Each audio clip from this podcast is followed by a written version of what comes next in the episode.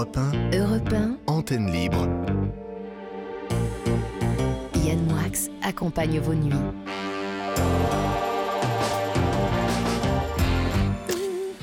Antenne libre. Bon anniversaire Benoît. Nous sommes au pastis, Icogne. hein. Mais euh, nous ne conduirons pas en rentrant chez nous, donc tout va bien. Je ne suis pas seul ce soir, je suis accompagné, mais on vous dira de qui un peu plus tard. Je suis toujours avec euh, Nicolas et Mathilde. Et quand même, je voulais vous dire, d'abord, vous êtes le bienvenu parce que c'est votre émission. Sans vous, nous ne sommes rien, rien, rien, rien, rien du tout. Et quand même, aussi, je vous rappelle que vous pouvez contacter Mathilde et Nicolas au 39 21, 50 centimes par minute. Et pour les plus radins d'entre vous, rassurez-vous, ça ne vous coûte rien puisqu'on vous rappelle, pour les radins et les sourds, parce qu'il y en a qui n'ont toujours pas bien compris que ça ne leur coûtait rien d'appeler. Pour réagir au témoignage, vous pouvez envoyer un SMS au 7 39 21 avec le mot nuit en majuscule. Et vous pouvez envoyer un mail à libreantenne.europe1.fr. Bonsoir, chère Mathilde. Bonsoir Yann et bonsoir à toutes et à tous. Ah bah attendez, vous allez le dire mieux que ça sur du Francis Lay. Bonsoir Yann et bonsoir à toutes et à tous. Et pour ne pas changer les bonnes habitudes, nous allons finir le week-end en musique et en version live, histoire de ressentir l'énergie d'un concert pendant quelques instants. Alors vous commencez à bien nous connaître ici à l'antenne libre, on adore le reggae, mais, mais, mais, le rock est aussi dans notre cœur. Et en plus de ça, aujourd'hui est un jour un peu spécial puisque c'est l'anniversaire de Benoît, le réalisateur de cette émission. Alors petit cadeau, je sais que vous les aimez Benoît, montez le son de vos radios et écoutez ce Euh, Mathilde, attendez. Les groupies de Benoît, qui sont de plus en plus nombreuses, doivent nous appeler pour nous dire quel âge il a. Exactement. Et Dieu sait s'il a dit groupie, le, le bestiau. Exactement. Donc je vous laisse écouter ce musicorama du groupe King Crimson. Ça s'est passé sur Europe 1 le 10 avril 1973.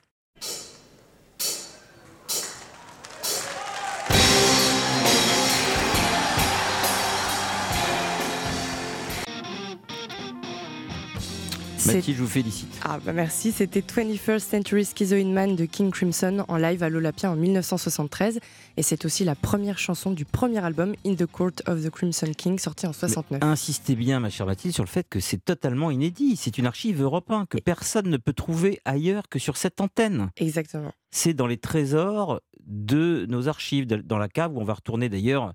Pour la semaine prochaine, on va faire une interview dans le studio Fantôme. Le fameux studio fantôme.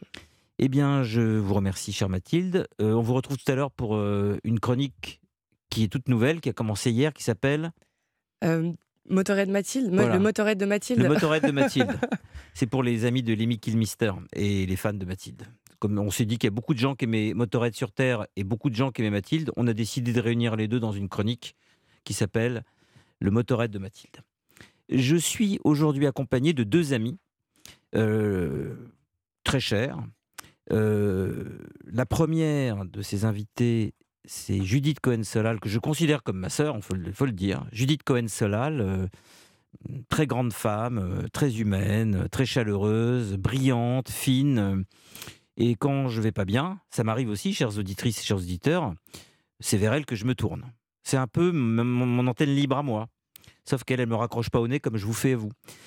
Et puis, l'accompagnant, euh, un autre ami cher qui est euh, Jonathan Ayoun, mais j'ai dit John, mais c'est Jonathan. Ayoun. Et ces deux personnes sont là ce soir parce que hum, elles ont beaucoup de choses à dire.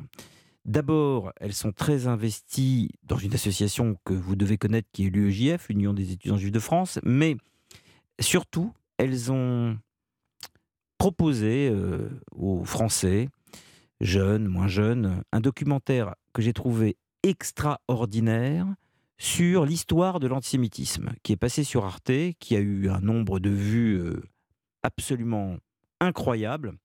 Et je suis heureux de les avoir ce soir parce que si euh, vous avez des questions euh, sur ce sujet, plus généralement sur l'antisémitisme, mais aussi sur, pardon, sur aussi la Shoah, sur l'antisémitisme aujourd'hui et ses avatars, la manière dont il a évolué, sur ses traces dans l'histoire, sur le, euh, sa version géopolitique avec euh, la création de l'État d'Israël. Bref, si ces questions vous intéressent, mais plus prosaïquement les questions du, de l'antisémitisme et du racisme aussi, vous êtes euh, le bienvenu sur l'antenne, que vous en ayez souffert, que vous ayez assisté à des tragédies ou êtes- vous avez été témoin de, d'épisodes désagréables, vous pouvez évidemment nous appeler. Je voudrais également signaler qu'ils écrivent des livres souvent à quatre mains, mais que Judith Cohen-Solal est également psychanalyste. Bonsoir ma chère Judith et bonsoir mon cher John. Bonsoir Yann. Bonsoir Yann. Donc je suis content de, que vous soyez là parce que en tant que psychanalyste, euh, vous allez pouvoir m'aider ce soir peut-être à entendre, écouter euh, certains auditeurs, euh, réparer leurs douleurs avec les moyens du bord, parce que je n'ai pas la prétention de faire plus, en tout cas les écouter.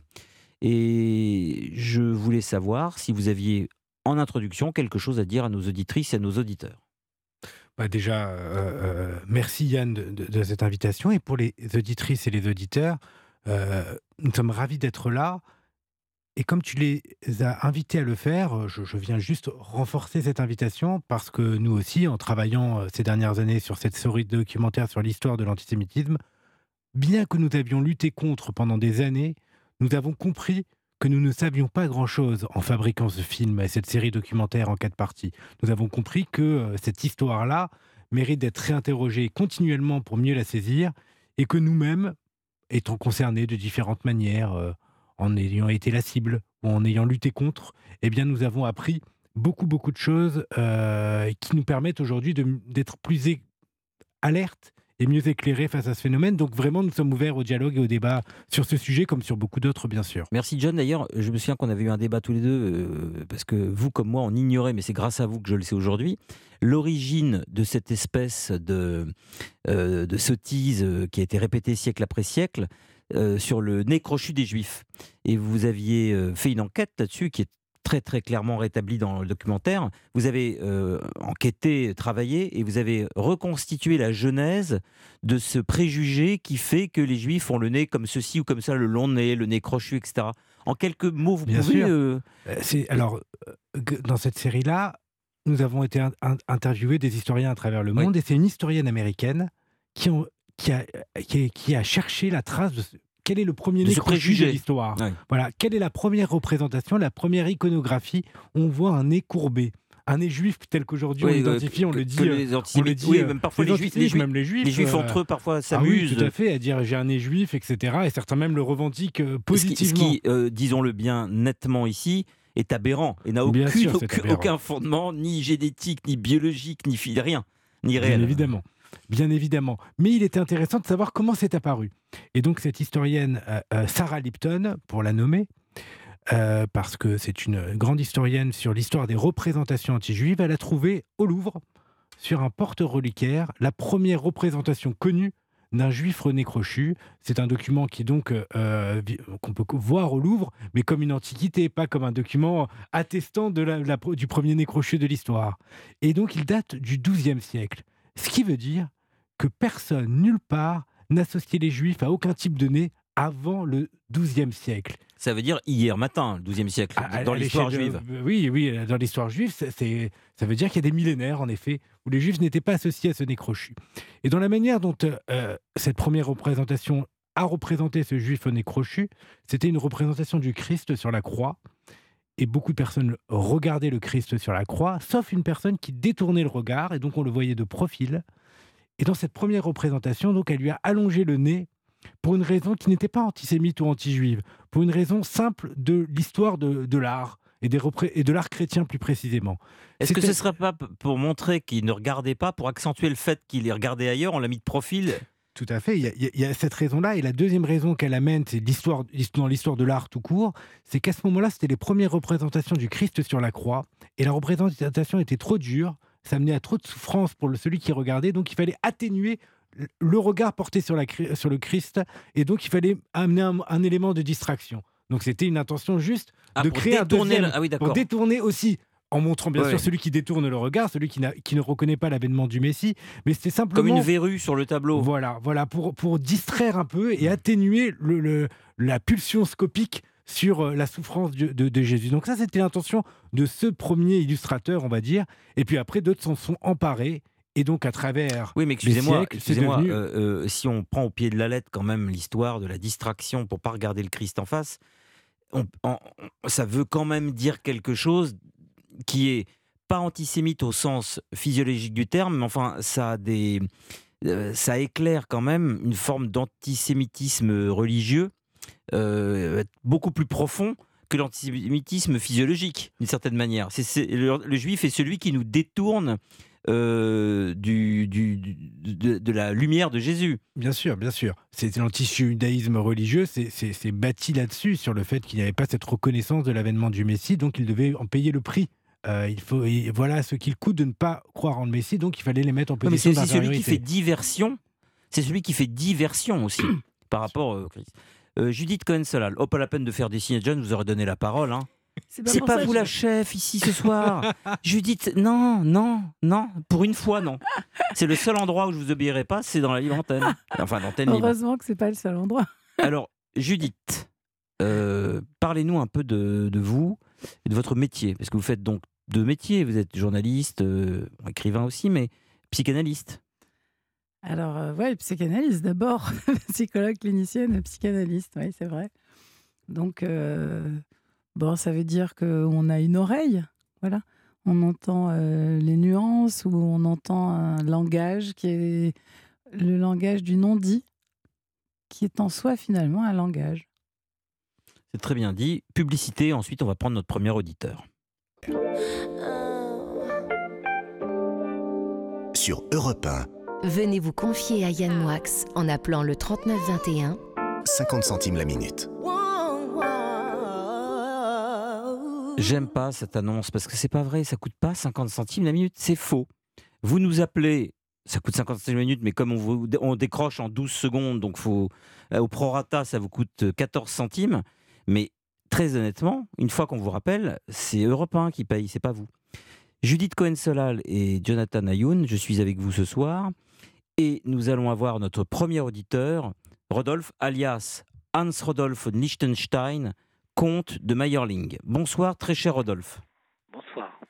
Je vous remercie de m'avoir contacté. Ah bah Rodolphe, vous savez que lorsqu'il y a une urgence, on est toujours là. Et je crois qu'il y a ce soir une petite urgence, mon cher Rodolphe. Une petite urgence. Eh bien, si cela vous dérange pas, euh, j'aimerais vous présenter euh, Judith et John, parce que Judith euh, a l'habitude chaque cas est différent du cas du voisin, bien sûr, mais elle a l'habitude des situations. J'ai pas dit des cas difficiles, j'ai dit des situations, j'allais dire donc délicates, et je crois que vous êtes ce soir dans une situation qui est délicate. Donc je me permets de vous passer, Judith, assistée de John. D'accord. Judith, c'est à vous. Je présente Rodolphe. Bonsoir Rodolphe. Bonsoir Judith. Je vous écoute. Ben, je suis quelqu'un de chroniquement dépressif. Ça m'arrive. Euh, Éloignez-vous un peu de votre téléphone, mon cher Rodolphe. Ça grésille. Ça grésille. Ça griotte. Euh, je suis quelqu'un de chroniquement dépressif. J'ai des, périodes, justement, où en ce moment je suis en demande d'hospitalisation, mais pour, me faire admettre à l'hôpital. Mais il n'y a pas de place en ce moment. Euh, donc ça fait deux mois que j'attends. Mais mais ce qui me sauve, c'est que j'écris toujours et je fais des, je fais des dessins. Et ça, ça me. Comment dire, c'est mon. C'est mon truc, c'est ma planète, ma planète à moi, mon petit monde à moi. Je peux me permettre une petite incise, euh, mon cher Rodolphe, vous n'avez pas l'air, ne le prenez pas mal, d'aller plus mal que d'habitude. Si bah, euh, Parce que là, vous, vous m'avez l'air plutôt d'aller mieux. C'est-à-dire que vous avez une voix, euh, je ne vais pas dire épanouie, mais sereine. J'ai pas l'impression que ça soit la la catastrophe. Alors c'est peut-être ça qui est justement le pire, mais je vous ai vu dans des situations plus dramatiques. C'est des apparences. Ah, c'est des apparences, d'accord. Faites attention euh, de ne pas vous rapprocher trop du téléphone. Je vous repasse Judith. Oui. Alors en tout cas, euh, j'entends que vous savez euh, comment détourner les zones d'ombre trop noires? Avec le dessin, avec l'écriture? Oui. C'est peut-être ça qui a fait dire à Yann euh, que euh, vous n'avez l'air d'aller pas si mal. En fait, vous avez quand même un dérivatif et c'est pas euh, donné à tout le monde. Ben, je m'évade dans mon monde à moi que je me suis créé et ça me fait beaucoup de bien. Bon, déjà, il y a la notion de. Il y a quelque chose qui vous fait du bien. Donc c'est vrai que ça veut quand même dire qu'il euh, y a un endroit où vous arrivez à prendre du plaisir, euh, à être dans, dans, dans, le désir de faire quelque chose, ça c'est quand même très important. Ah oui, c'est sûr. Je me raccroche à ça. Et alors, euh, cette hospitalisation, ça fait. Ça fait deux mois. Et... Que je n'ai que demander. Mais ils ont un problème, le psychiatre m'a dit qu'ils ont un problème en ce moment. Parce qu'ils ont de moins, en moins de place et de plus en plus de demandes. Oui, c'est vrai qu'on est dans, une, dans un temps, une période post-Covid. Et puis, euh, il se passe des choses dans le monde. Enfin, c'est compliqué. Hein. Donc, euh, il y a beaucoup de gens qui, qui, ne savent plus vers qui se tourner et qui euh, sont angoissés ou dans l'anxiété vraiment dépassent leur capacité à la contenir. Ouais. Et peut-être qu'ils n'ont pas cette chance que vous avez d'avoir l'écriture et le dessin. Parce que c'est quand même. il faut avoir un certain don. Bah, je, je me suis habitué tout seul parce qu'en fait, j'ai pas. J'ai pris des cours de dessin quand j'étais collégien. C'est ce qui fait que ça fait. Ça fait 50 ans, un peu, un peu moins de 50 ans, puisque j'ai 62 ans mardi prochain. Et depuis, en tant qu'adulte, je, je, je, suis débrouillé tout seul. J'ai pas, j'ai pas, pas pris de cours de dessin. Donc il y a certainement des, fautes, sur, le plan technique à mes dessins. Il y a certainement des, erreurs. Mais bon, je me débrouille comme ça. Et puis, on m'a dit que c'était, n'étaient pas si mal que ça, en fait. Ben voilà. Peut-être que vous pourriez les exposer un jour. Oui, peut-être. Mais j'avais, déjà cherché euh, la ville que j'habite, Colmar, un lieu d'exposition pour, pour euh, des dessins. J'ai, j'ai eu un peu de mal à trouver. Et d'ailleurs, j'ai pas trouvé.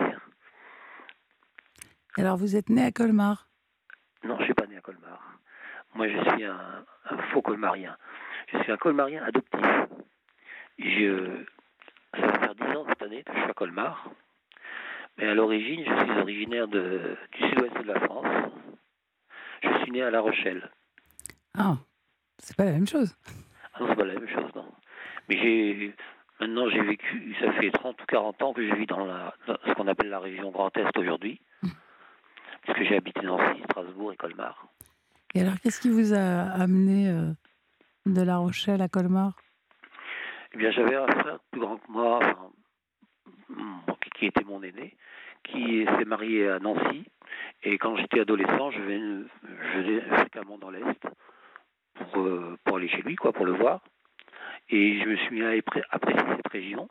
Et le jour où j'ai découvert euh, l'Alsace, j'avais 20 ans, et là j'ai eu un coup de cœur pour l'Alsace.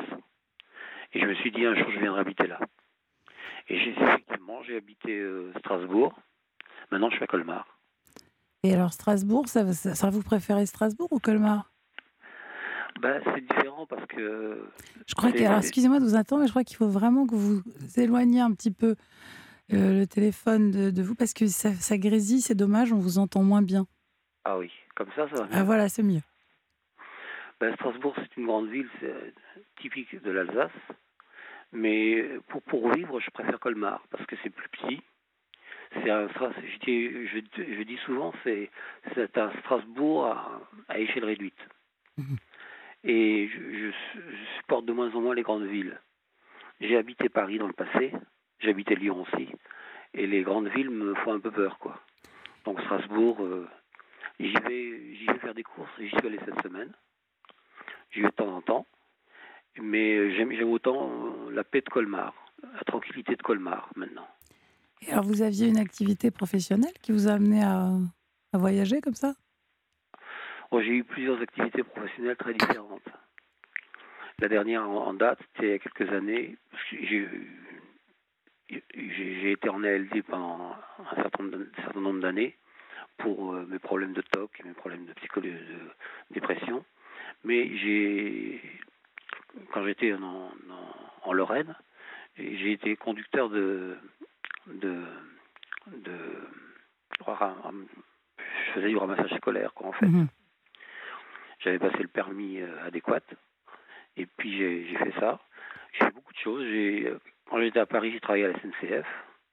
J'ai travaillé aussi dans des bureaux, dans un, dans un, une compagnie d'assurance. Et puis, euh, mais jamais, euh, j'ai toujours été un peu ennuyé par mes problèmes de santé psychologique. Mhm. C'est ça qui m'a fait souvent dérailler. Et moi, je me sentais des, des envies, euh, parce que j'ai fait du théâtre plusieurs années, et je me sentais des envies de, de, théâtre, c'est-à-dire de devenir comédien professionnel, mais c'est pas facile. Ah non, c'est pas facile. Mais alors, vous avez quand même joué dans des, des troupes amateurs? Oui, j'ai joué avec tout un amateur et j'ai fait jouer des pièces que j'avais écrites moi-même. Oh Et alors, ça s'est joué où? Dans une association. C'était à Nancy. À l'époque où j'habitais 25 ans à Nancy. Et je ne sais pas si vous savez, je, pense que vous le savez, mais euh, Nancy est l'ancienne capitale du théâtre, puisque pendant longtemps, il y a eu un festival de théâtre qui a disparu maintenant, euh, c'est dommage. Mais il y, a encore, il y avait encore quand j'y étais, il y avait encore beaucoup de, d'endroits où on pouvait faire du théâtre. Euh, alors c'est John, euh, Jonathan, qui, qui, vous parle. Euh, du coup, ça m'intéresse de savoir sur, sur, quel était le, le, thème de vos pièces de théâtre. Oh, bien, j'ai, joué dans, dans, différentes sortes de pièces de théâtre. J'ai joué dans une pièce de théâtre, par exemple, de Molière. C'était Les Précieuses Ridicules. Et on avait fait deux spectacles. Le, deuxième, je m'en souviens plus exactement. J'ai joué dans, dans une pièce aussi en Moselle, à Falsbourg, euh, de Herkman Chatrian, Émile Herkman et Alexandre Chatrian. C'était Daniel Rock. Et là, il y avait des, il y avait des stagiaires. On, allait euh, pendant un mois, on faisait tout. Hein s'est installé, on, s'est installé à Falsbourg, et puis euh, on, construisait la scène, on, était des stagiaires, on était une, je pense 30 ou 40, et euh, parmi nous il y avait des comédiens professionnels qui, qui avaient les premiers rôles, et après nous on, avait les rôles auxiliaires quoi. Mais c'est une expérience très très enrichissante pour moi. J'imagine, j'imagine. Parce que j'étais confronté, j'ai vu des comédiens professionnels de près. Et j'ai vu euh, le trac qu'ils pouvaient avoir, ce qui dans, dans, les coulisses, avant d'entrer, que c'était des gens comme tout le monde, ils avaient autant le trac que, nous. Et ça, ça j'en ai gardé un bon souvenir, en fait. J'imagine, c'est toujours agréable de voir de, de près euh, le ou les mondes des arts, mais en réalité, donc, ça veut dire que vous circulez dans ces mondes-là de différentes manières en fonction des, des, périodes et des époques. Et donc là, en ce moment, c'est plutôt sur, le, sur la question du dessin. Mais, oui. et, donc, vous êtes tous les, le, dimanche soir à l'écoute de l'émission de Yann Moix sur l'antenne libre tous les, tous les dimanches soirs ou... Ça dépend, il y a des fois, je, je, suis fatigué, je, me, je suis un peu plus tôt. Oui. Mais en dehors de ça, je. Si vous, si vous êtes réveillé, vous, vous, l'écoutez, oui. Oui. Et.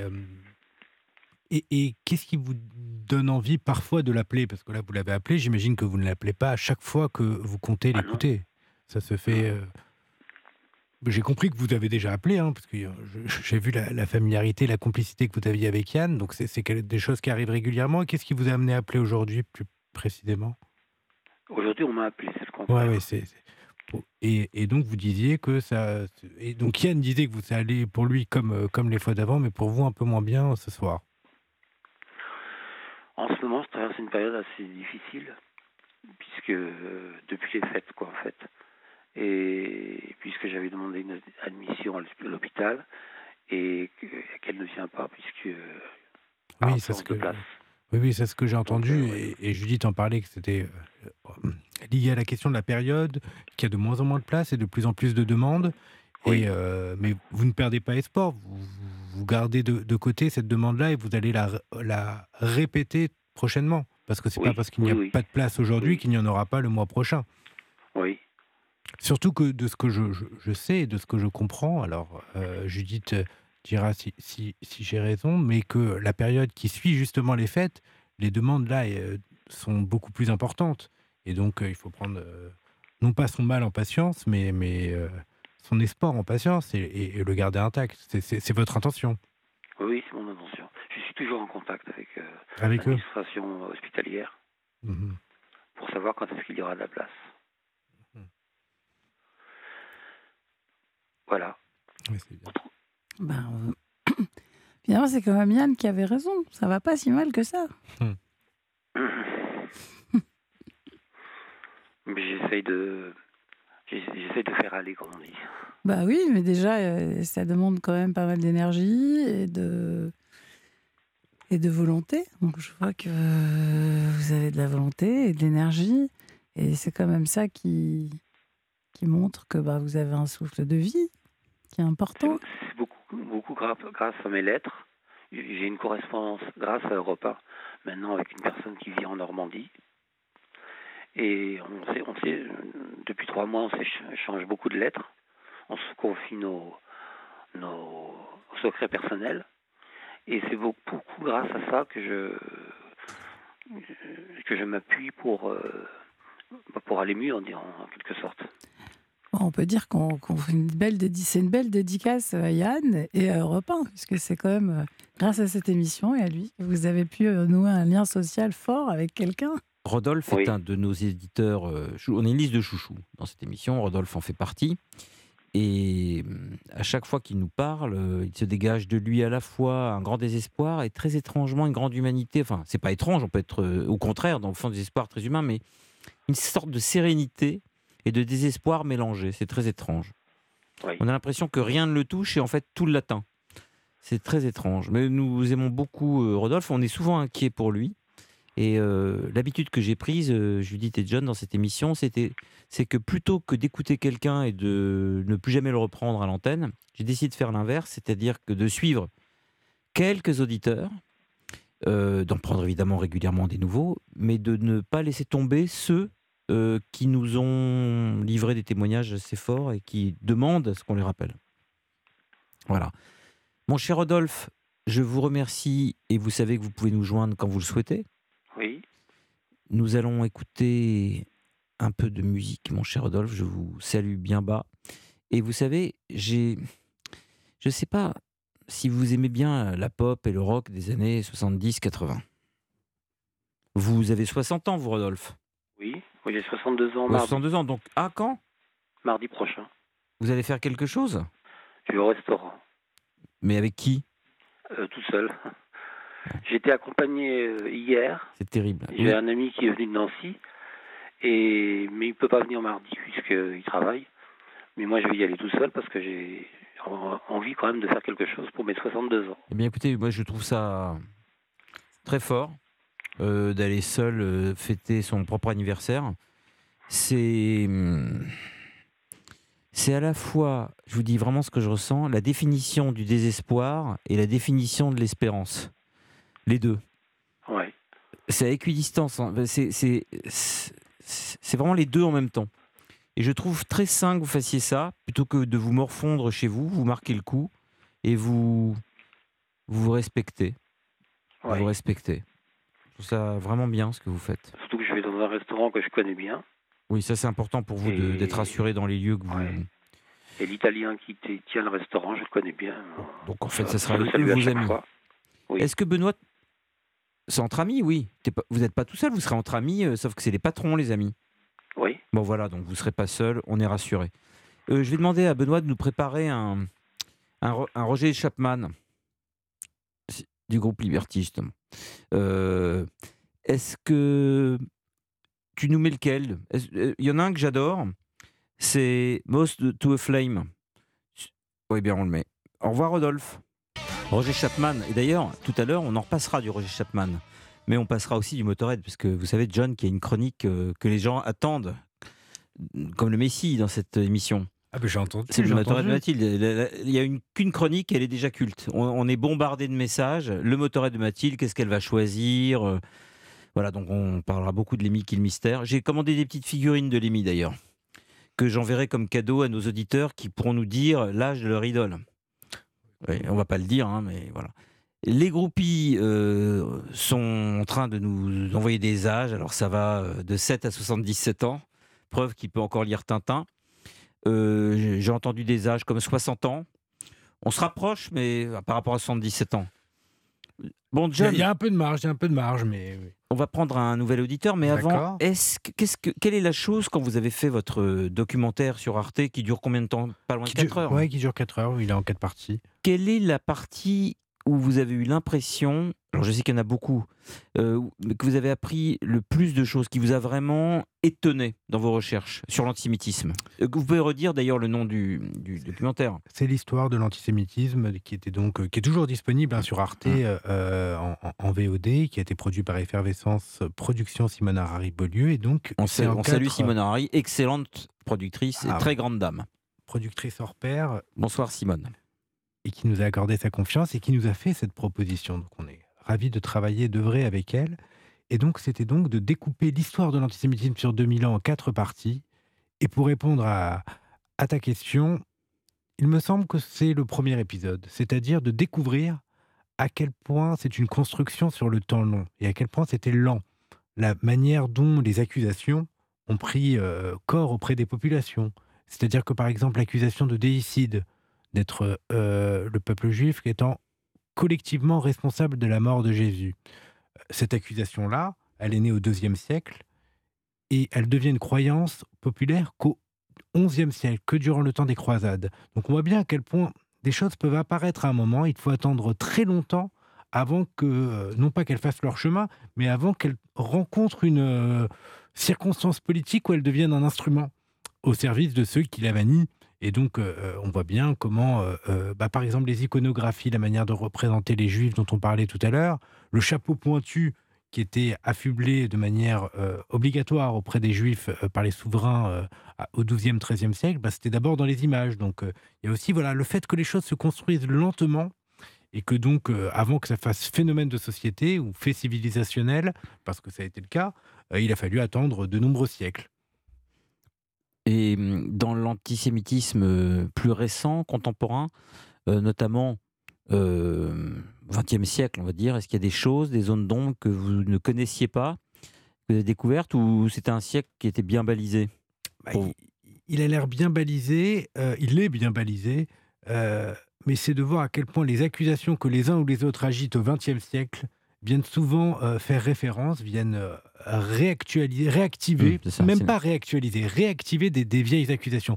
Et de voir donc, euh, en remontant l'histoire des accusations que nous on entend aujourd'hui, alors par exemple pendant la période du Covid, de voir à quel point on rentre en écho, en résonance avec ce qui s'est déroulé par exemple en l'an 38 à Alexandrie, en pleine Antiquité dans l'Empire romain, c'est assez vertigineux. Judith, vous avez quelque chose à rajouter? Vous n'étiez pas là, donc c'est pas évident de rajouter un truc quand on. Je suis en ligne. Mais on n'entend pas votre euh, micro, faut appuyer sur le- la touche verte. Voilà, c'est bon. Ouais. Nous sommes en ligne avec Valentin. Ah, Valentin. Bonsoir Valentin. Bonsoir, Bonsoir. Valentin. Ça va Bonsoir. Bonsoir.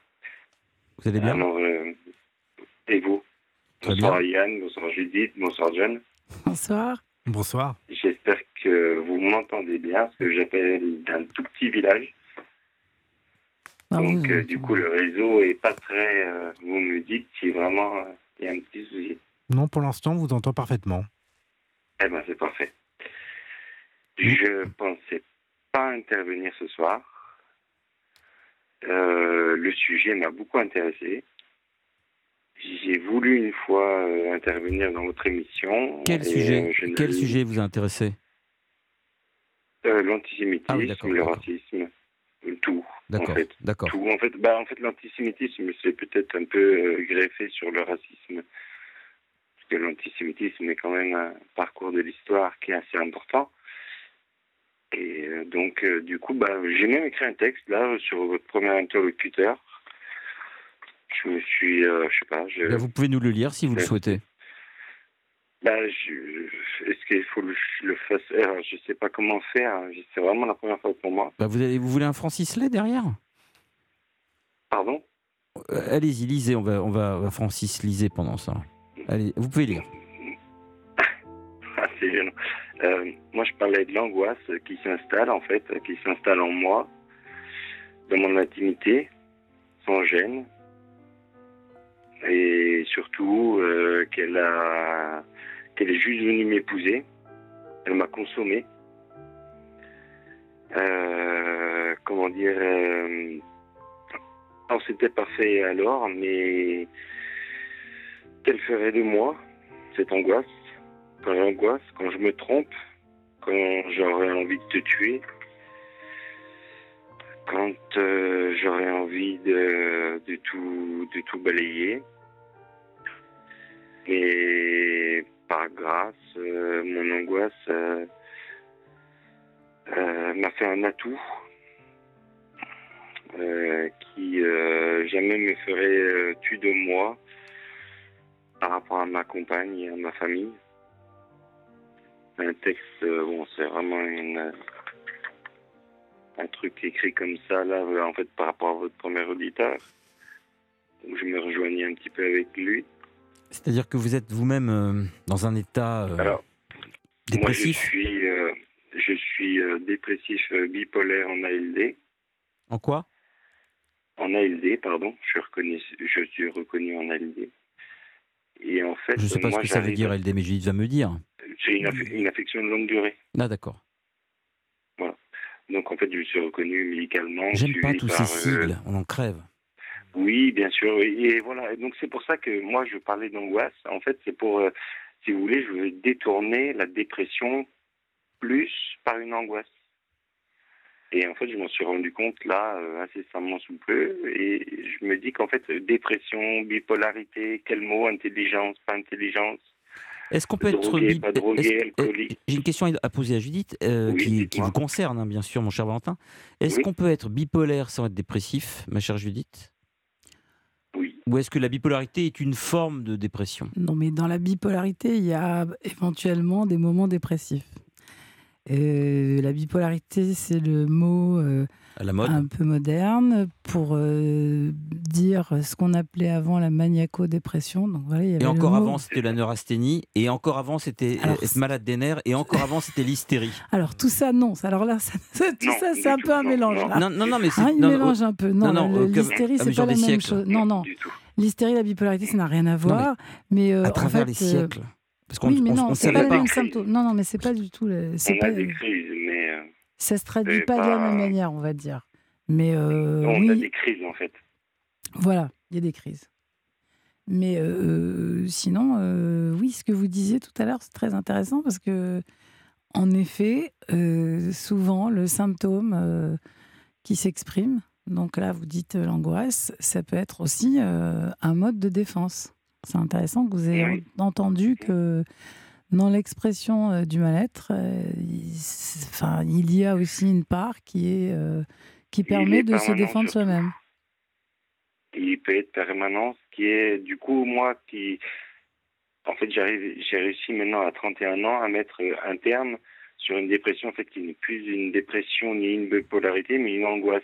Mmh C'est-à-dire, je me lève tous les matins en tremblant, en vomissant, en, en, avant, en étant dans un état, il me faut deux heures avant de partir avant le travail pour me préparer. Et j'ai des idées noires qui sont très, très, très définies. Hein. Le suicide Donc, euh, oui, qui sont actées et qui ont été suivies. C'est-à-dire actées Vous avez déjà fait des tentatives?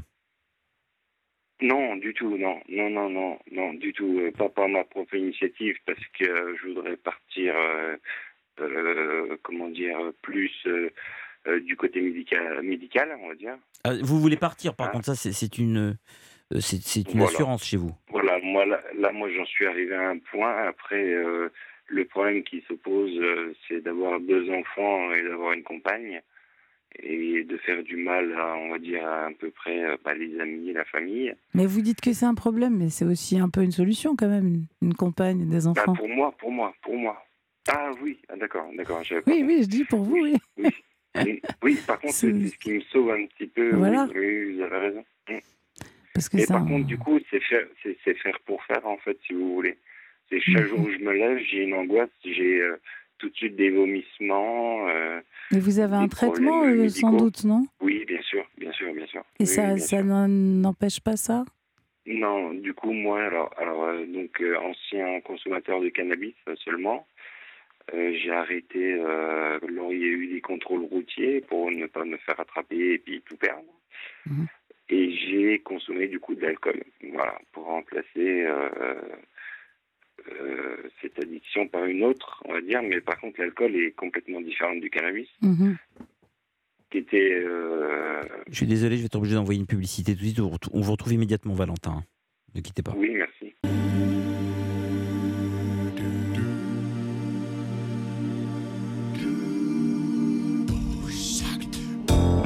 Europe 1, Europe 1, antenne libre. Yann Moix accompagne vos nuits. Et oui, c'est l'antenne libre avec Judith Cohen-Solal ce soir, psychanalyste, euh, essayiste, documentariste, puisqu'elle a fait un documentaire avec John Ayoun qui est là également, sur notamment les... Pas documentariste, hein, moi je suis juste co-auteur. Le documentariste, c'est John. D'accord, bon. Euh, arrêtez de me contredire tout le temps. Pénible. Pénible. Nous, ça nous fait plaisir, Je- Yann, de temps en temps que vous soyez contredit. Oui, c'est- non mais je, j'ai- je, je dis souvent, je demande aux, aux- je dis, tu connais ma phrase, John. Je demande aux Ashkénazes de ne pas me contredire et aux séfarades de ne pas euh, m'interrompre. Euh, non, le- et histoire de l'antisémitisme euh, pendant 4 heures euh, sur Arte, qui est un très beau documentaire. Et vous aviez fait aussi un documentaire avant, dont j'aimerais bien que vous disiez un mot, euh, qui était tout à fait étonnant sur euh, Auschwitz. Oui, qui racontait l'histoire d'Auschwitz après Auschwitz, c'est-à-dire de 45 à, à nos jours. D'ailleurs, Yann, tu nous avais conseillé cela comme titre, Auschwitz après Auschwitz, euh, qui, était très parlant comme nom, parce que euh, une fois la libération, même si j'aime pas ce terme de libération, on va dire plutôt une fois la découverte des camps en 45 par les Alliés et par l'armée soviétique, s'est posé la question, en tout cas à Auschwitz, c'était par l'armée soviétique, s'est posé la question de que faire de ce lieu. Et jusqu'à enfin, jusqu'à aujourd'hui, cette question-là hante ceux qui se la posent parce qu'il est très compliqué de savoir euh, euh, quel sens donner à ce lieu. Est-ce qu'il fa- fallait-il en faire un musée? Fallait-il le sanctuariser? Fallait-il l'abandonner? Euh, Fallait-il lui redonner son, caractère de cimetière et de lieu de recueillement pour les morts? Voilà, il y avait toutes ces questions-là qui se posent et, que chaque génération, chaque époque se les posait. Et notamment la question encore plus importante, qui est la plus vertigineuse, c'est à qui appartient ce lieu aujourd'hui? Est-ce qu'il appartient aux Polonais? Est-ce qu'il appartient à ceux qui travaillent sur la mémoire de la Shoah? Est-ce qu'il appartient à l'UNESCO? Donc voilà, il y a toutes ces questions-là qui sont posées au fur et à mesure euh, de l'histoire, parce que la question s'est posée au fur et à mesure de l'histoire par euh, à la fois les rescapés, à la fois les hommes politiques, à la fois les dirigeants des nations et à la fois même les, courants religieux. Je me souviens de certaines scènes de ce film qui sont incroyables. Une famille euh, qui a un portique avec les enfants qui jouent en fait à l'endroit des charniers. Je me souviens du maire de la ville qui s'appelle Ostresim, qui s'appelle pas euh, euh, Auschwitz, qui ne veut rien entendre et qui, sur des endroits sacrés, même on peut dire des endroits saints, fait en fait des, des opérations immobilières comme si on était au fin fond de la Beauce. Il y a des choses incroyables. On voit par exemple aussi des touristes venir euh, sur les lieux euh, de, de mémoire, euh, faire les, on peut le dire, les imbéciles. Ah oui, il se comporte exactement comme il le ferait en, en visitant euh, Venise et même en, en jouant à se faire peur. Ça, c'était euh, pas mal de, de- de- de touristes qui, se- qui jouent à se faire peur. Donc, Auschwitz se transforme en musée de Dracula, un musée des horreurs. On, on est là pour se- avoir des sensations fortes. Ça, c'est par exemple le comportement de certains visiteurs qui interpellent. Mais, mais quelque part, l'interpellation la plus grande, c'est celle que, que, que, que tu pointais juste avant, c'est-à-dire la question de ceux qui vivent sur le lieu et de ceux qui décident et qui désirent vivre sur le lieu, puisque c'est des villes. Parce que nous, dans la représentation de, des auditeurs, de, comme c'était la mienne, de tout un chacun, on imagine des lieux très sanctuarisés. Or, Ah, mais les camps sont au milieu de villes. C'était déjà des villes avant, C'est et c'est redevenu des villes après. Et c'est pas non plus sur la planète Mars, c'est sur Terre. Il y a des lopins de terre, il y a des habitants, il y a de l'immobilier, il y a des règles, des lois, des hommes, des commerces, des épiceries. C'est un lieu. euh, Alors, c'est quand même une zone aussi de. de- de- C'est une zone qui est protégée par l'UNESCO. Heureusement. euh, voilà. Par contre, le sujet, c'est de quelle manière, euh, comme, comme vous le disiez, euh, les habitants ou les, gens locaux cherchent à grignoter en fait le territoire. Mais en effet, il y a des choses assez, euh, assez choquantes. Et vous évoquez le maire de, de qui en fait disait que, a dit mais finalement au regard de, de, milliers d'années d'histoire, 4 euh, ans, c'est comme un battement de cils. Donc il parlait des 4 ans où le camp était un camp de concentration et d'extermination. Il n'a pas compris que 8 minutes pouvaient avoir une densité plus importante que 27 siècles. C'est quand même euh, ramener ça à une chronologie, je crois que c'est une des plus graves insultes qu'on peut faire à la Shoah que de la ramener à une temporalité et à une chronologie. Euh, ça paraît inouï. Euh, c'est cette phrase, d'Einstein qui me revient en mémoire où il dit 20 secondes passées entre les bras d'une jolie femme et 20 secondes passées dans un, sur une plaque chauffante sont séparées par l'éternité. Mon cher Nicolas, on revient vers vous, John Ugit, et on retrouve évidemment notre ami Valentin immédiatement après la chronique de Nicolas. Bonsoir, cher Nicolas. Bonsoir Yann, bonsoir à toutes et à tous. Alors, je vous emmène le 21 mars 1985 à Menton, boulevard Garavane. Aziz Nadak, est cuisinier marocain de 28 ans, est avec deux amis quand une moto s'arrête à leur niveau. À son bord, deux individus casqués, le pilote et le passager. Ce dernier sort une arme à feu et ouvre à sept reprises. Aziz Nadak s'écroule, mortellement touché au poumon, tandis qu'un de ses amis, un jeune Martiniquais de 17 ans, est touché à la jambe par trois balles. Trois heures après le drame, les policiers identifient les criminels. Le tireur est Francis Piovano, un chômeur de 28 ans et le conducteur de la moto est Yves Podolski, 27 ans, employé au bureau d'aide sociale. Quelques jours plus tard, des milliers de personnes défileront en silence pour protester, contre ce meurtre raciste. Nous allons donc écouter Harlem Désir, le cofondateur de SOS Racisme, qui était au micro d'Olivier Samin pour Europe 1. C'était le 25 mars 1985, la veille de la manifestation il fallait réagir, il fallait euh, prouver que cette affaire ne nous était pas étrangère, que pour nous, elle ne concernait pas uniquement les voisins de palier de Aziz qui avaient été tués, mais que, euh, euh, au contraire, c'était malheureusement la même chose qu'au Havre, la même chose qu'à Châteaubriand, la même chose que cet été à Nice, lorsqu'une vieille dame juive avait été tuée. C'était dans l'air du temps, et il y avait un certain nombre de gens qui se croyaient autorisés à tuer simplement en fonction d'une différence d'origine. Alors en quoi va-t-elle consister cette journée de demain? Alors dans euh, plusieurs lycées, de 10h à 11h, il y aura des débats. Il y aura une minute de silence euh, dans un certain nombre d'endroits à 11h. Et puis il y a des mairies qui vont faire euh, sonner les sirènes, des églises qui vont faire sonner leurs cloches pour affirmer que cette affaire nous concerne. Alors c'est une action ponctuelle dans le temps. Est-ce que vous envisagez déjà un prolongement? Mais écoutez, euh, le prolongement, c'est la continuation en fait de la grande campagne que nous avons lancée. Autour de la diffusion des badges se sont constitués des comités. Ces comités exercent une activité de vigilance. Lorsque dans un lieu public, il y a des gens qui portent le badge, on sait déjà que euh, le regard n'est plus le même sur un certain nombre de fausses évidences. Et bon, euh, je pense qu'il n'y a pas de solution miracle. Il n'y a que dans la poursuite de longue haleine de ce travail qu'on pourra réussir à quadriller la France du racisme, à l'isoler et à le marginaliser. Et à ce jour, combien de badges ont été vendus en France?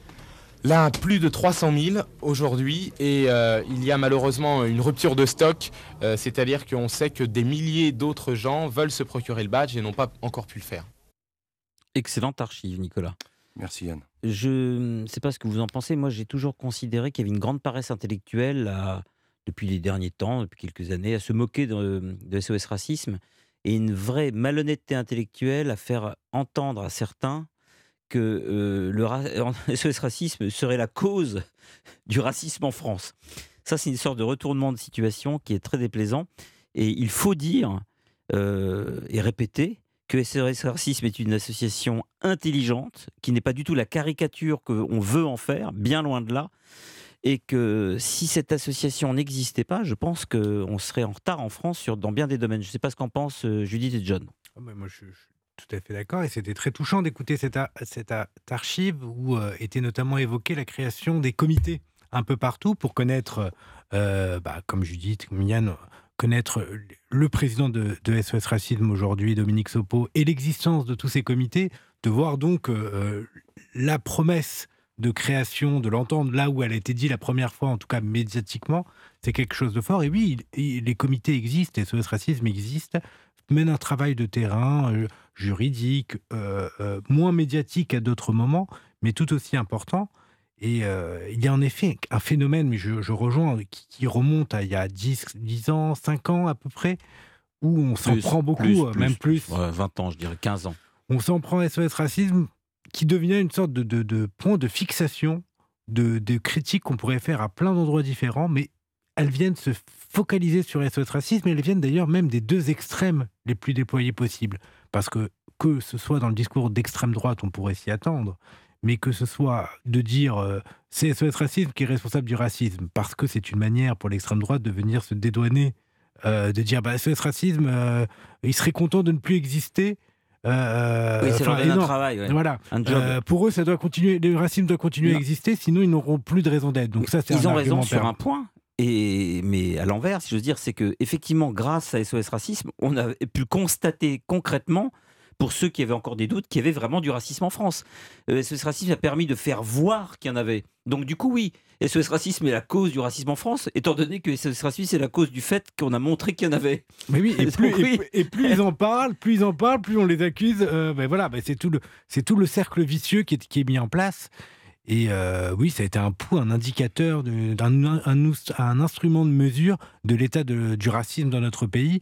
Et là, on le voit encore récemment avec les testings, notamment sur Oui. euh, euh, dans l'immobilier, enfin dans l'immobilier, dans les, les, les gens qui veulent se loger, ou cet été encore l'été dernier à la plage, où certaines euh, certains plages privées ne voulaient pas accueillir tout le monde euh, dans, dans le sud de la France.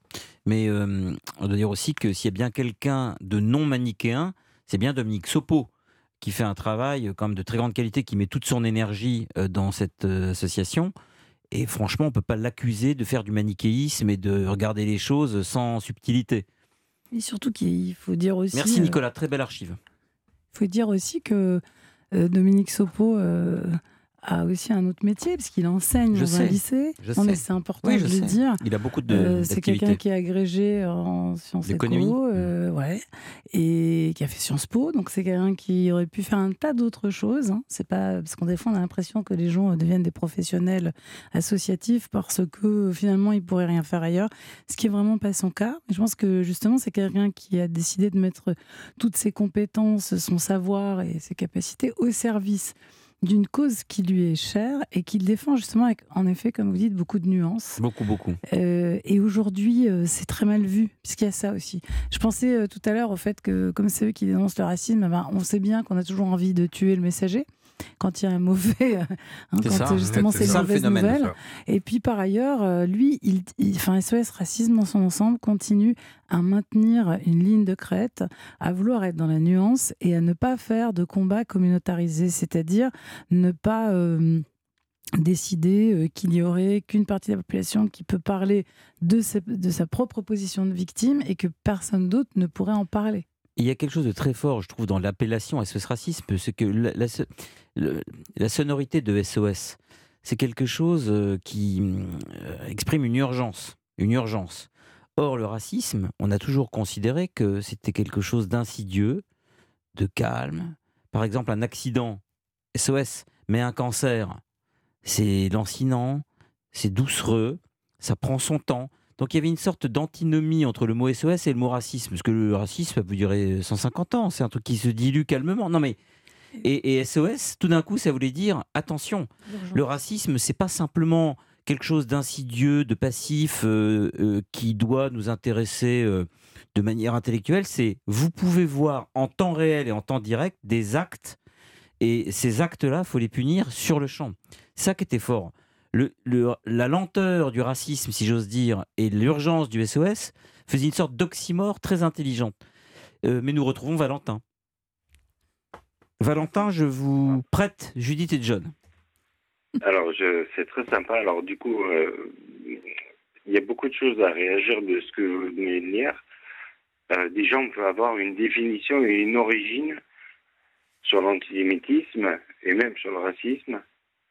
Moi qui l'ai vécu, comme vous disiez, vous, Yann, euh, sur la France, moi j'ai été fils de militaire qui est parti euh, à l'étranger euh, maritime, euh, pardon, martiniquaise et j'ai vécu le racisme en tant que blanc. Vous êtes martiniquais, vous. Êtes, vous êtes martiniquais vous-même.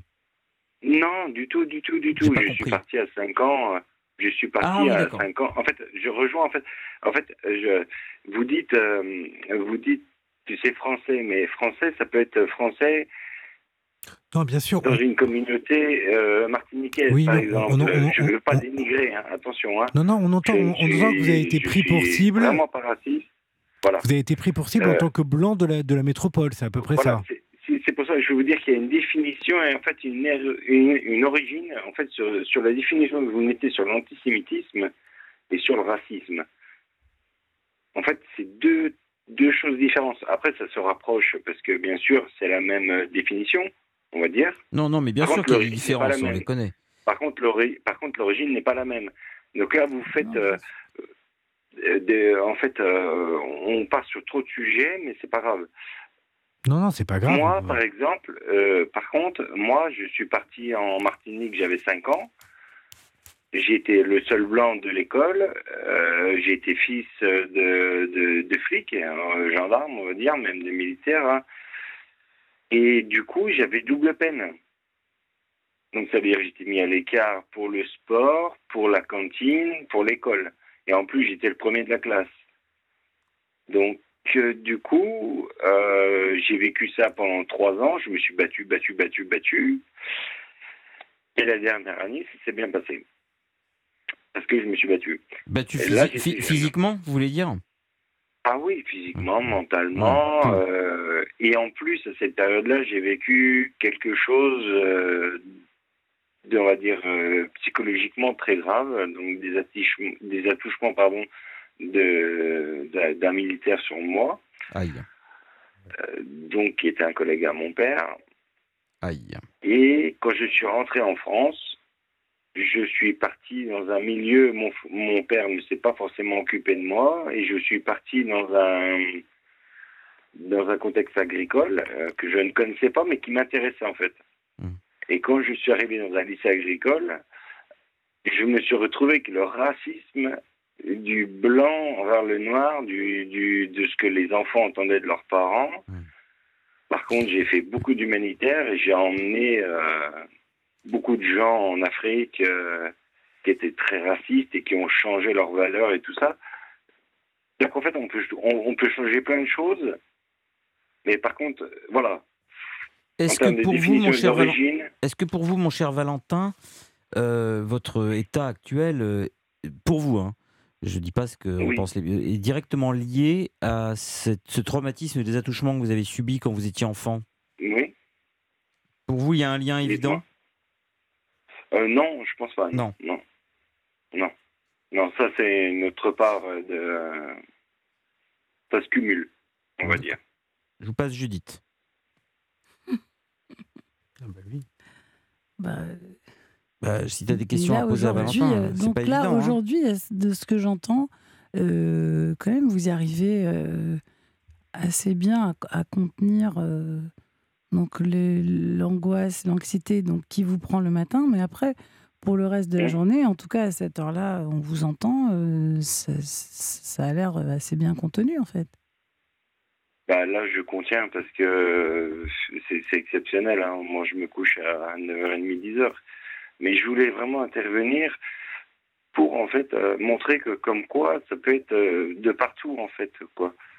Avec ce qu'on entend dans l'actualité, dans tout ça, en, fait, euh, en fait, ça peut nous tomber sur le coin de la gueule tous les jours, en fait, quoi. Oui, vous Hein, avez raison. sur tas de sujets, quoi. Oui, vous avez raison de dire que euh, le racisme n'a pas qu'une seule couleur, euh, qu'en fait, euh, dans des groupes, à partir du moment où il y a des groupes majoritaires, il y a souvent bah, les minorités qui sont très mal, enfin, qui sont victimes de racisme.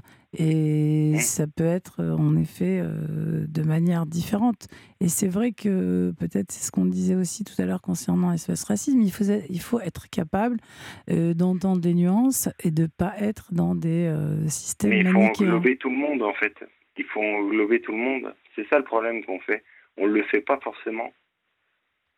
Oui, il faut englober et à la fois il faut singulariser tout le que monde. j'ai entendu tout à l'heure, euh, du coup, en fait, on parle de. On va mettre d'un côté les juifs, on va mettre d'un côté les arabes, on va mettre d'un côté les On noirs, on, va on mettre d'un côté on a- les blancs. on n'a jamais fait ça. hein, Vous avez pas- Au vous- contraire. Vous, vous deviez Oui, je écouter, sais, vous, je écouter sais, RTL. Je sais, je sais.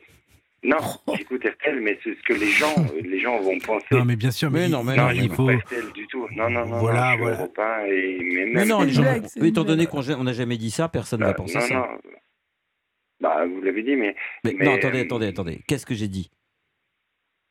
Bah, que j'écoute RTL. Non, Ah mais oui, non, mais c'était non, pour je faire parle un pas trait d'humour. C'était un trait d'humour. Oula, non, non, je Ah, disais qu'on avait, Ouais, on n'avait ouais, jamais ouais, euh, catégorisé, pas- on n'avait jamais catégorisé les gens comme vous le dites.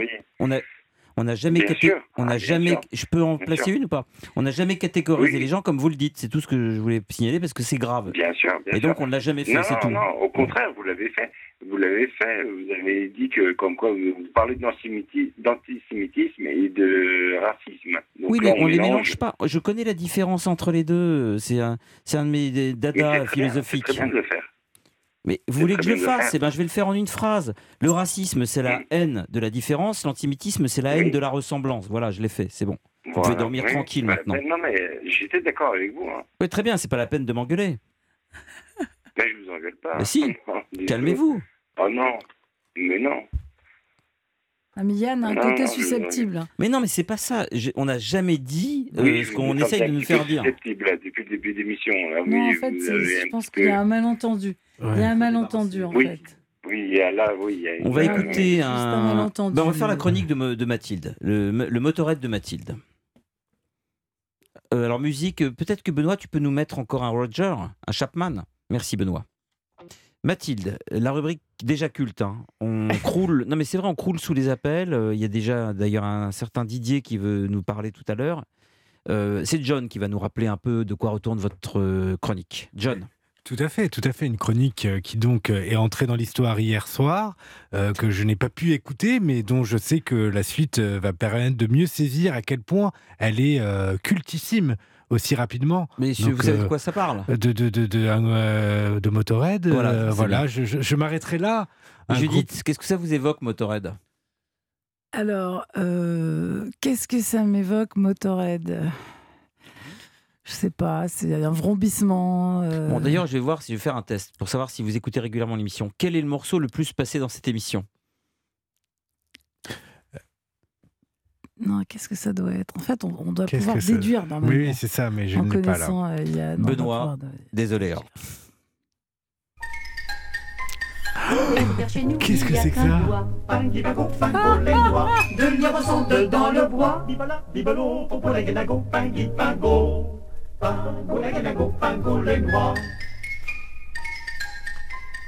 Pour les chasser, m'enfuse au bois. Pingui, pingo, les noix. Ils sont partis en tapinois. Bibala, bibalo, popo, la guénago, pingui, pingo. Pingo, la guénago, pingo, les noix. Ne courez jamais dans les bois. Pingui, pingo, les noix. Après deux lièvres à la fois. Bibala, bibalo, popo, la guénago, pingui, pingo. Pingo, la guénago, pingo, les noix. Les quatre barbus en 1965. Mais passons aux choses euh, sérieuses. Mathilde. Il est venu le temps du motorette du soir et désormais tous les vendredis, samedis et dimanches, vous découvrirez un nouveau titre de ce groupe de métal britannique. Alors je vous propose d'écouter la chanson One Track Mind que l'on peut traduire comme un esprit de piste.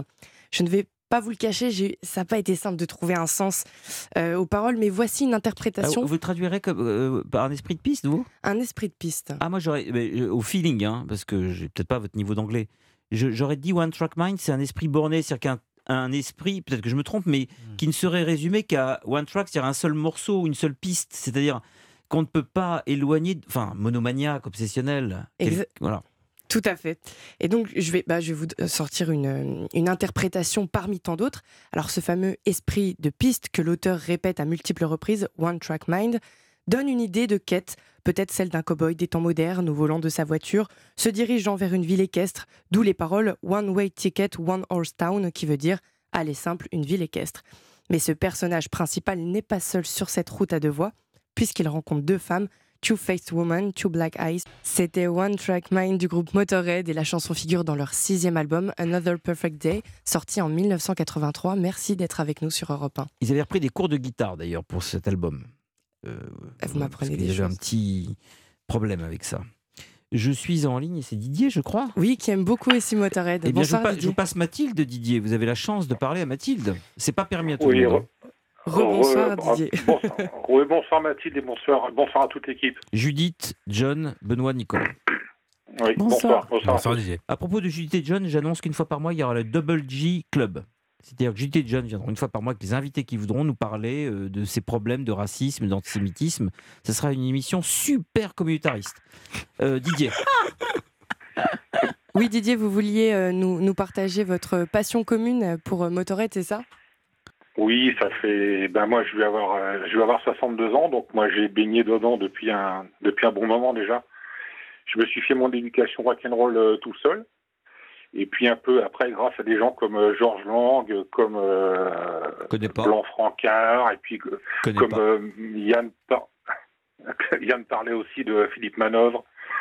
C'est des gens Salut qui les qui kids, le tout. concert de Blue Oyster Cult en 74 au Bataclan, je m'en suis jamais remis. hein.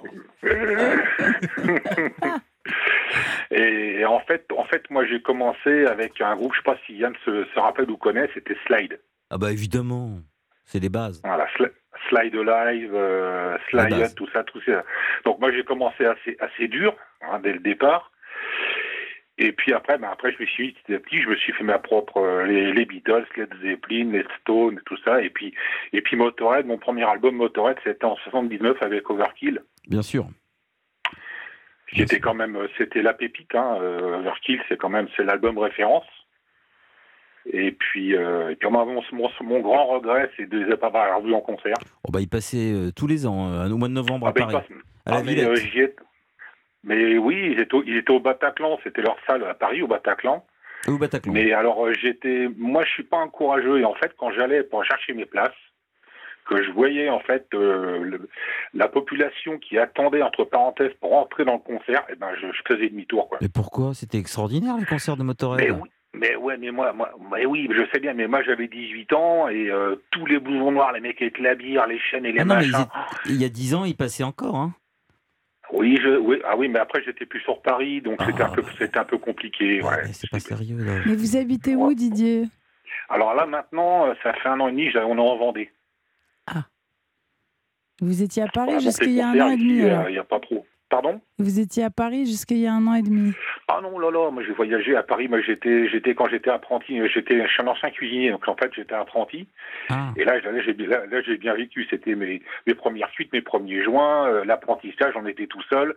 J'avais mon petit appartement euh, dans, euh, dans le dixième, enfin l'appartement c'est une chambre de bonne. Hein. Hmm. Et là, effectivement, là, là, là, là, c'est, là, là, c'est la grande vie quand on est jeune à Paris. Mais là, vous travaillez encore ou pas? Non, non, non, non, malheureusement, bah, enfin malheureusement, oui et non. Euh, je suis, euh, je vais être à la retraite là au 1er juin. D'accord. Mathilde, vous avez une question à poser à Didier? Mais quels sont vos titres préférés euh, de Motorhead? Alors je vous avais écrit, euh, alors c'est pas préféré, mais moi il y a, il y a, il y a, y deux, morceaux. Ma- Voilà. Voilà. euh, Ramones, c'est c'est un morceau qui dure deux minutes, deux minutes et demie, tout comme les morceaux des, des Ramones d'ailleurs, qui faisaient des morceaux Bah, qui C'est un hommage aux. Ramones. D'ailleurs, euh, on fera un spécial un Ramones. hommage. Ouais, les Ramones, c'est pareil, ça c'est mythique, ça c'est ah là là. Joe Ramones, Didi Ramones, ils étaient quatre, je crois, et euh, je crois qu'il y en a 304 qui sont décédés d'ailleurs. Bah, Pierre Palmade à côté, c'est Sœur Teresa, hein, Joe Ramone. hein. Bah, euh, non, mais de- vous n'avez pas vu le documentaire sur les Ramones, Mathilde? Si, si, si, c'est extraordinaire. Ah non, mais franchement, faut voir. le- C'est quand même des gens qui se prostituaient à toute vitesse pour aller acheter leur cam.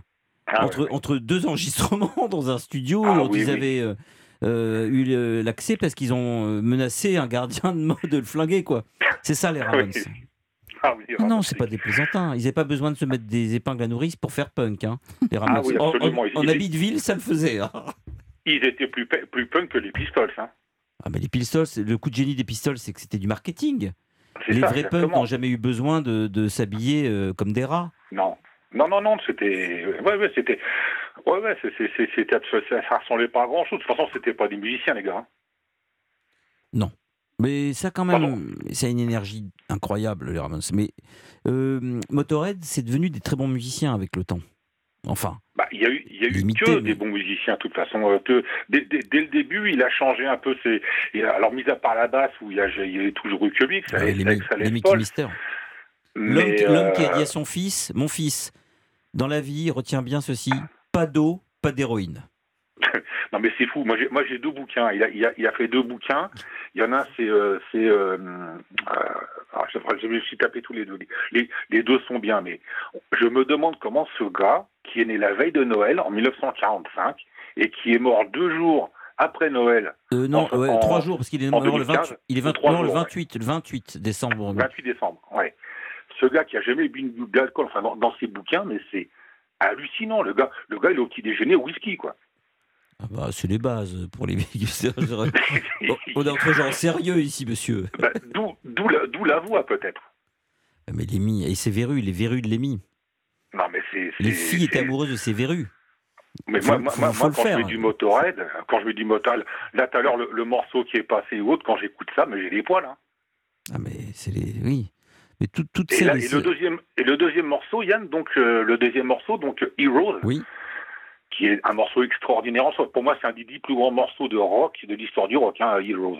Par Bowie Mais ou, repris. ou l'original, vous voulez dire Oui, oui, oui, l'original, mais, mais, mais repris, repris par Lemmy.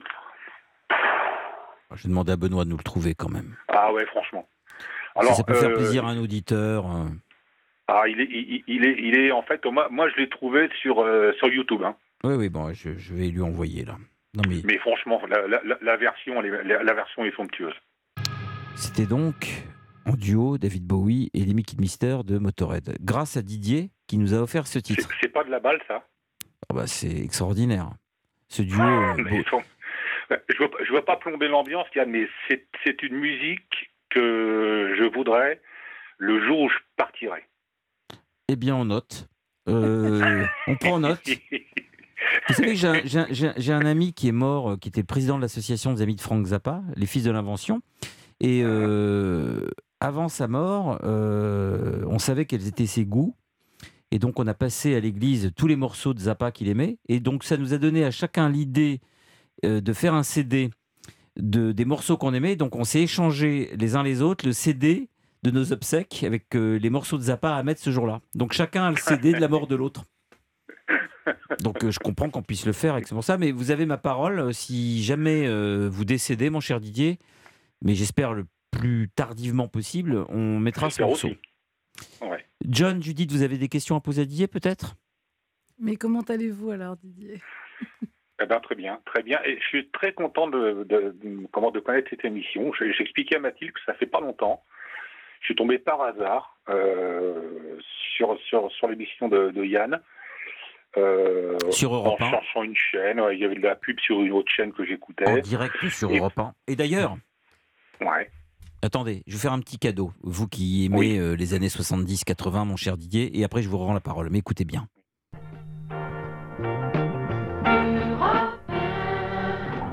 Partout, surtout sur les meubles vernis. Enfin, maintenant, je ne m'en fais plus. Seul immeuble sur un chiffon est parti, fout, envoler les traces de doigts. Seul immeuble des poussières et fait briller les choses auxquelles on ne pense pas toujours. Solimmeuble, c'est un produit solitaire, un, produit sûr. Antenne libre. Yann Moix. Et bonne année 1975 à tous. Didier, je vous rends la parole. Oui, alors en fait, oui, je suis tombé sur l'émission où vous étiez chez Antoine de Maximi. Ah oui, on est allé chez Antoine, oui, à une fête. Ouais. Et donc, vous voyez, il n'y a pas longtemps. hein. Exact. Ça fait un mois, un mois et demi, et puis depuis, bah, euh, vous m'avez collé, quoi. Oh, et c'est- c'est Et une alors, vous êtes un couche-tard alors? Pardon? Vous êtes un couche-tard Ou un lève très très très tôt. Oui, les, les deux. Ah bon, vous dormez pas beaucoup alors? Non, non, mais j'étais habitué en cuisine, moi, à me lever de, à me lever de bonne heure. Enfin, dans, bon, je, dors- je, me- je fais mes 8 heures hein, quand même. hein. Et puis une heure l'après-midi. Mais alors, maintenant, vous faites quoi comme métier? Parce que vous disiez. que Ah là, je suis chômeur. Judith est en train de tricoter un magnifique euh, pull rose. Ah non, c'est un bonnet, c'est un bonnet de ski rose bonbon. Elle tricote à une vit- vitesse. Mais c'est incroyable, hein, John, vous avez vu le coup de main Ah, Elle a impressionnant. son tricot. C'est ça. Voilà. Incroyable. Incroyable. c'est redevenu très à la Enfin, mode le tricot. Didier, c'est à vous. Oui. Euh, oui, donc voilà, depuis, euh, depuis un mois et demi, donc euh, j'attends le, vendre- le vendredi soir avec impatience. Et donc hier, vous entendez la nouvelle chronique devenue culte euh, ce soir, là, il y a quelques Ah, c'est minutes. pas hier, c'est avant-hier. hein. Avant-hier, oui, d'accord. Donc on est déjà Ah oui, la non, troisième. Non, non, non. commencé- Hier, elle a commencé, mais avant-hier, on a je du. Motorhead. D'accord, avant-hier, Ouais, avait du Motorhead. Et donc là, Voilà. c'est- c'est c'est à l'écoute de cette musique que donc on comprend, vous écoutez déjà vous-même de votre côté avec passion, que vous avez dit je vais téléphoner pour, euh, pour en parler.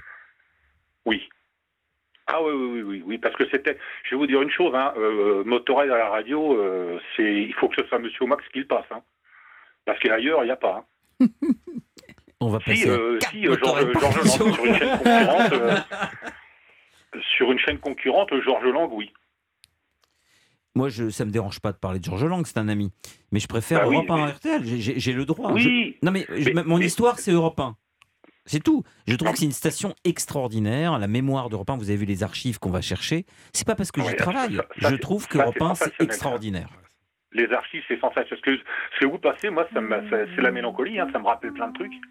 Mais oui, et c'est pour ça que je demande aussi à Benoît de nous passer des vieilles publicités, des jingles de l'époque. Ah, vous avez réussi dans- à me décrocher d'une- antenne que j'écoutais depuis 13 ans systématiquement, et puis que je zappais de temps en temps sur une autre, donc euh, Georges Lang.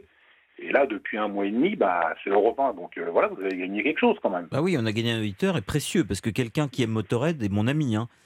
Euh, euh, dit, au concert de Motorhead, c'était parfois âpre. C'est-à-dire si on aime la bière et la sueur, oui, vous Bah savez oui. quand même qu'on est dans le studio Coluche en plus. Ouais, ouais. On est, on est en direct du, du studio Coluche à minuit 52, mon cher John.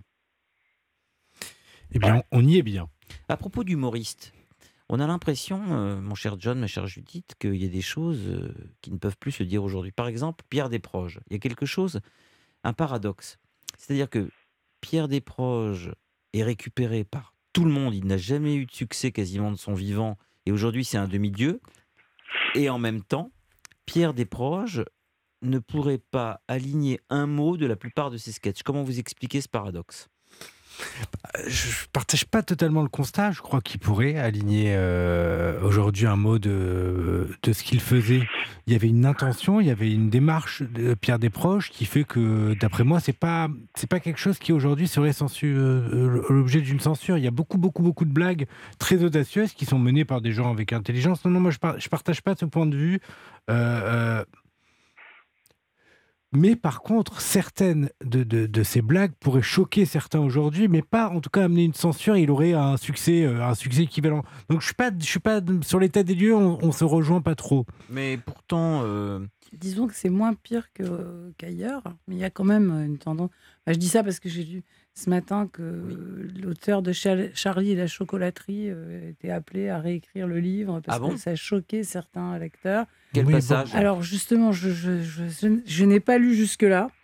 Je pensais que vous étiez un peu, courant pour en apprendre plus, mais euh, donc il y a quand même euh, une forme de, de, de pu- pudibonderie, je ne sais pas comment il faut l'appeler, euh, qui fait que il y a beaucoup de choses qu'on peut plus dire, mais euh, c'est compliqué parce qu'il y a des combats qui ont été menés. Mais je pense que John a raison aussi. En France, il y a quand même encore beaucoup de choses qui peuvent être dites. J'ai l'impression euh, que c'est un débat qui pourrait être très intéressant. Faudrait que- revenir là-dessus. Par exemple, juste une question euh, qui m'intéresse.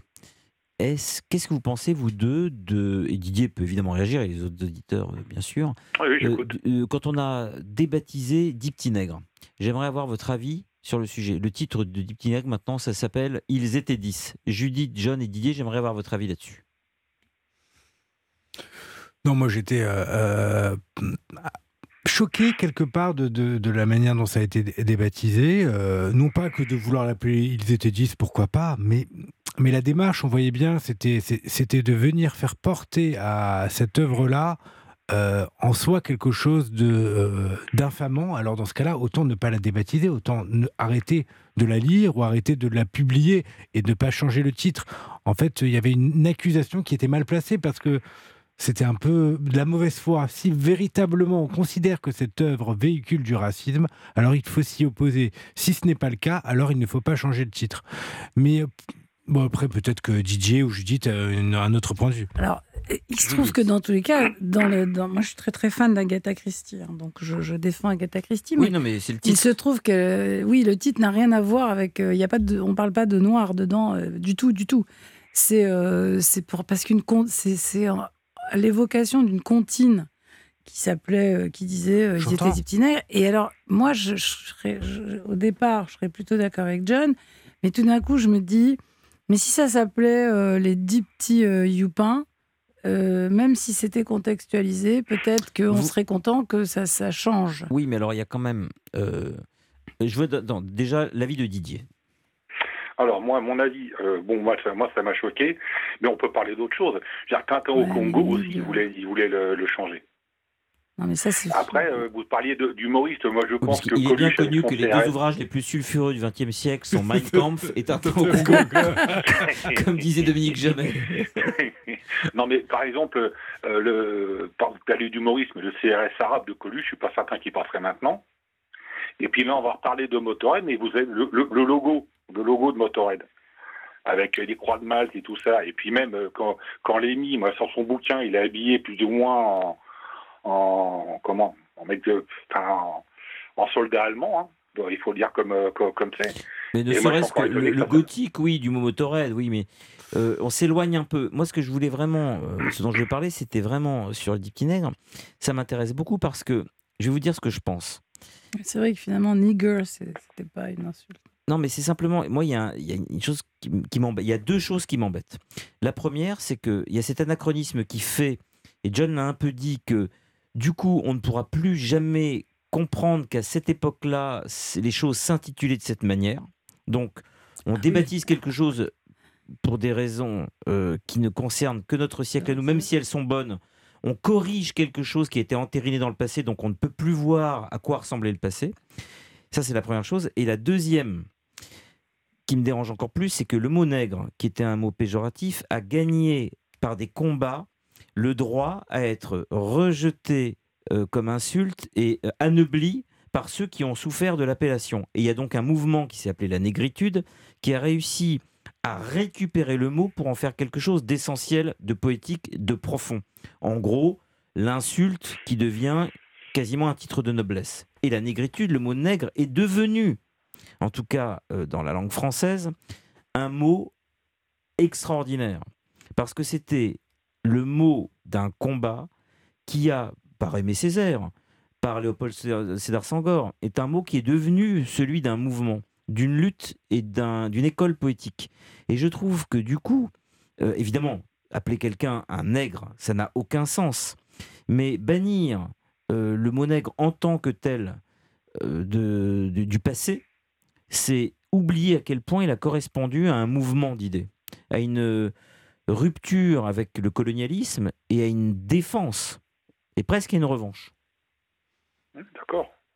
Alors c'est vrai qu'aujourd'hui, euh, c'est plus le cas. Enfin, nègre, c'est pas un mot qu'on utilise et c'est vrai qu'il a une connotation péjorative. Maintenant, moi, je suis d'accord avec le fait que on ne peut pas débaptiser parce que c'est ce que faisaient euh, les pharaons euh, quand ils mais- arrivaient au pouvoir.